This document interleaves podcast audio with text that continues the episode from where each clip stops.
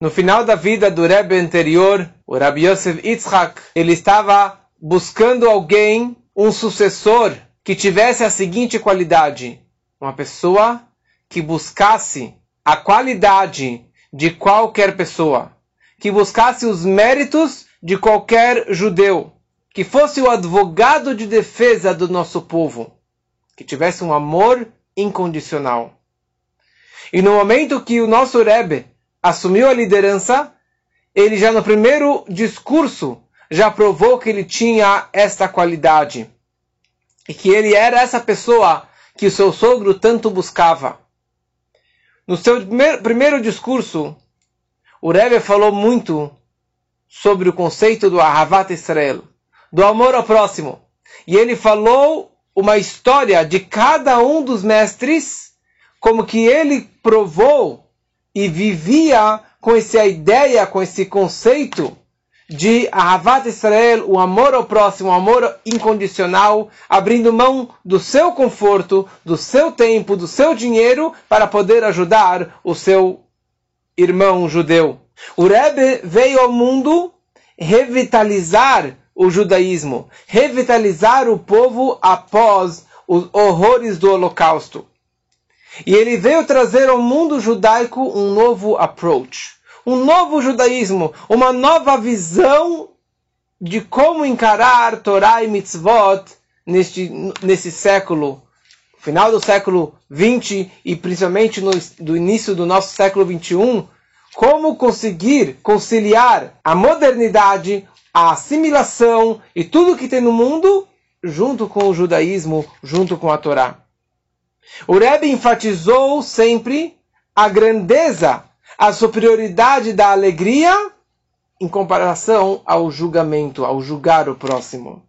Da compaixão em comparação a condenar uma outra pessoa.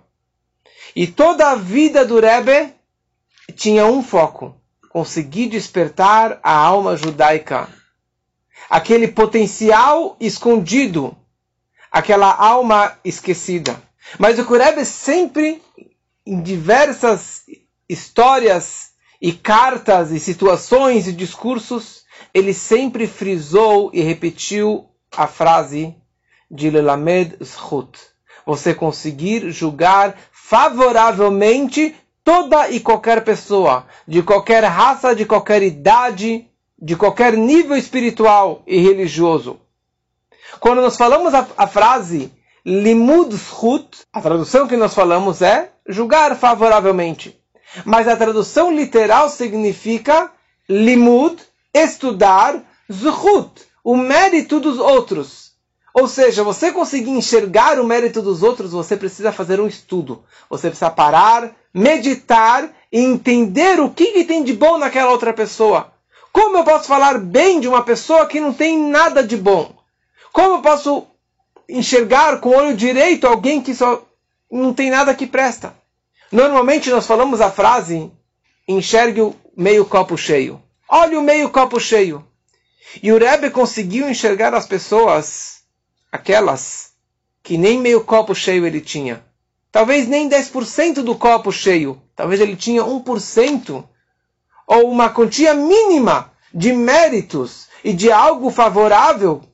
E o Rebbe enxergava e colocava o holofote naquele ponto mínimo que aquela pessoa ela tinha. Naquele um único ato positivo que aquela pessoa conseguiu fazer. Certa vez passou um grande jornalista que era anti-religião, era um judeu comunista, ele passou no Rebbe, no, quando o Rebbe distribuía Koshel Barcha, e o Rebbe falou para ele, eu leio os seus artigos, ele chamava Yelin Mor, eu leio os seus artigos, e ele ficou assustado, mas o senhor concorda com aquilo que eu escrevi? Falou, não é, se eu lesse só aquilo que eu concordasse, eu não leria muitas coisas. Mas eu leio. E o Rebbe demonstrou para ele que ele tem um amor.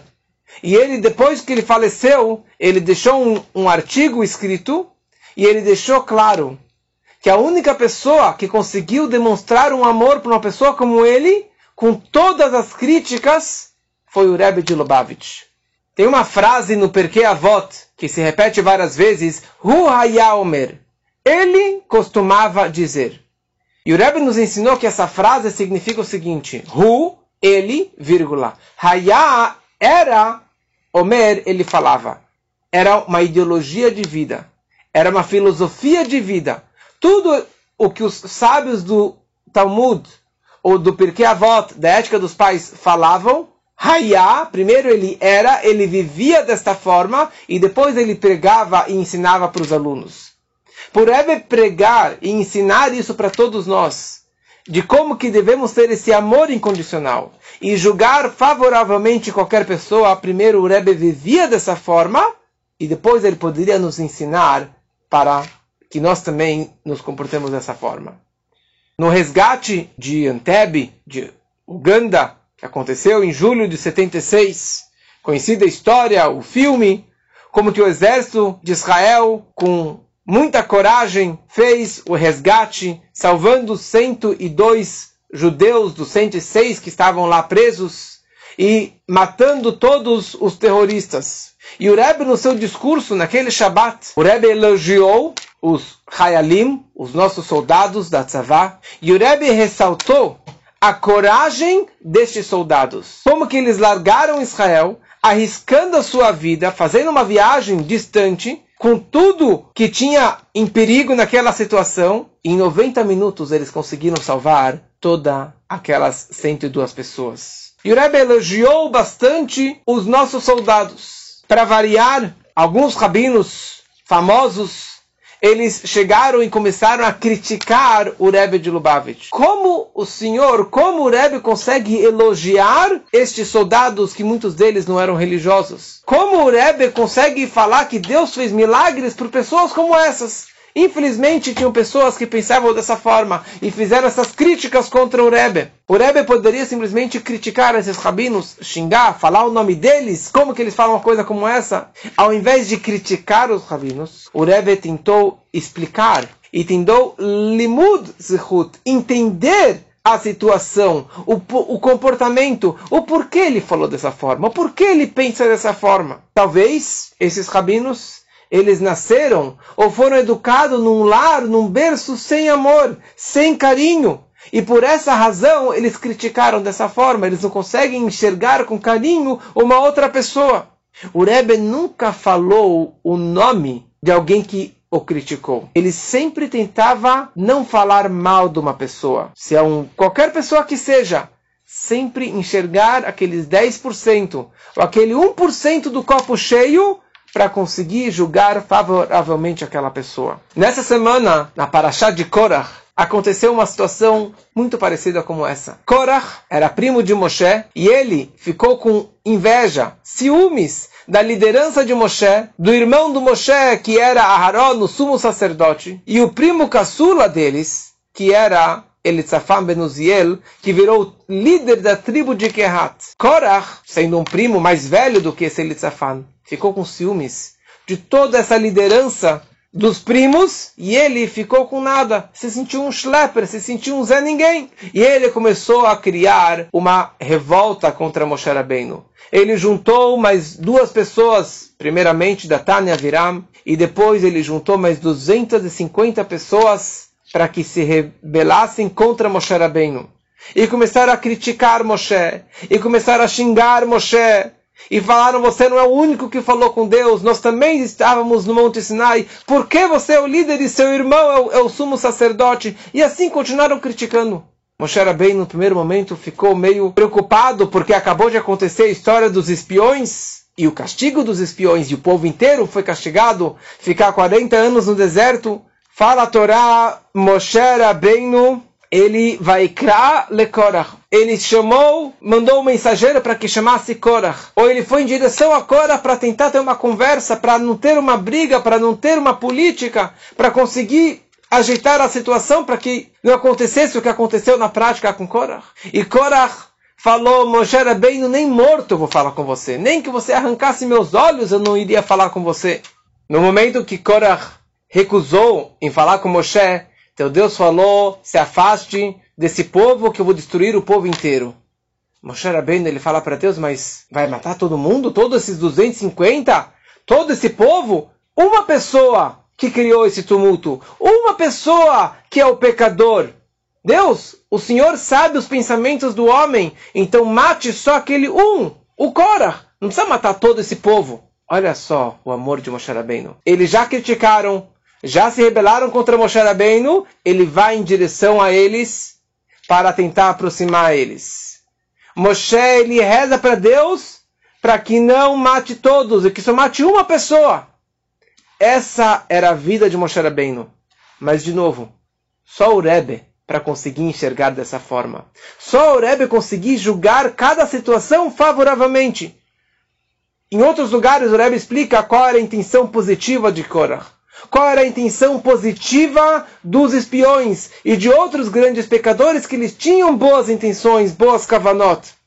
Dia 4 de Tammuz é o Yortzeit do Reb Mendel Futterfass de um grande discípulo do Rebbe anterior e do nosso Rebbe, um Hassid fervoroso russo, que ele difundiu o judaísmo pela Rússia comunista e acabou sendo preso, mandado para a Sibéria, mas a vida toda dele era ajudar um outro judeu, ajudar um outro Hassid. Ele conseguiu salvar centenas e centenas de judeus para que cruzassem a fronteira da Rússia comunista e que fossem para o mundo livre. Até que ele foi preso foi mandado para a Sibéria.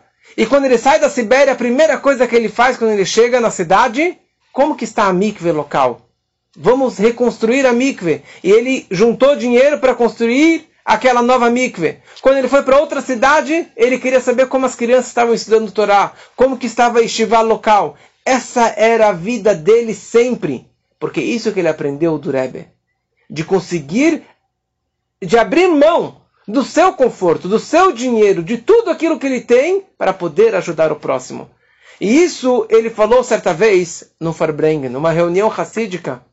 Ele disse que existem três tipos de amor ao próximo, de Ahavat Israel.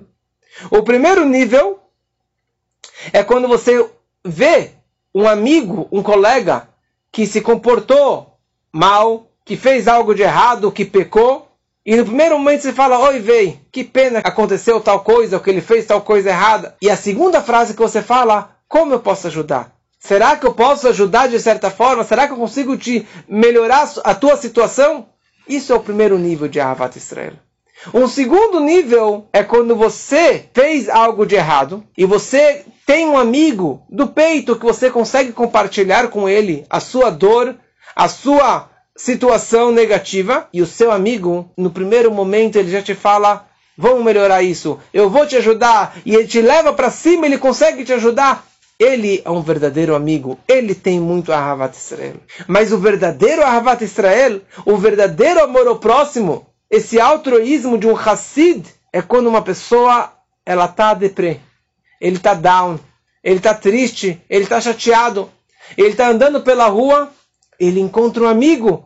Ele fala, meu grande amigo, ele dá um abraço, ele dá um beijo. E naquele momento ele se envolve com a situação do amigo, boa ou negativa que seja, e ele automaticamente ele esquece dos seus sures, ele esquece dos seus problemas, ele se envolve tanto com o próximo que ele fica por último. Isso é um verdadeiro amigo. Isso é um verdadeiro amor ao próximo. Quando que você esquece os seus problemas para conseguir ajudar a situação do outro. Só alguém que vive assim, como Reb Mendel, que poderia cobrar dos outros que se comportassem dessa forma também.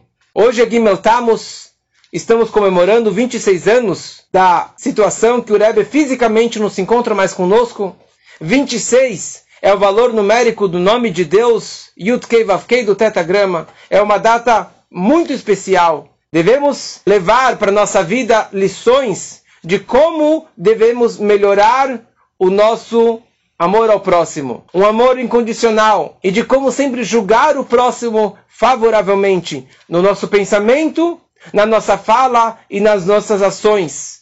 No pensamento de Torá, no pensamento sobre o Rebbe, na nossa fala positiva sobre o próximo, fala de salmos, fala de Torá, principalmente nas nossas ações positivas, de tzedakah, de ajudar o próximo, de compaixão, de abraçar o próximo, mas você conseguir realmente ajudar o próximo e sentir a situação do próximo, e é isso que realmente vai trazer a grande revelação do Mashiach, que depende do nosso amor ao próximo e que assim seja, se Deus quiser, muito em breve.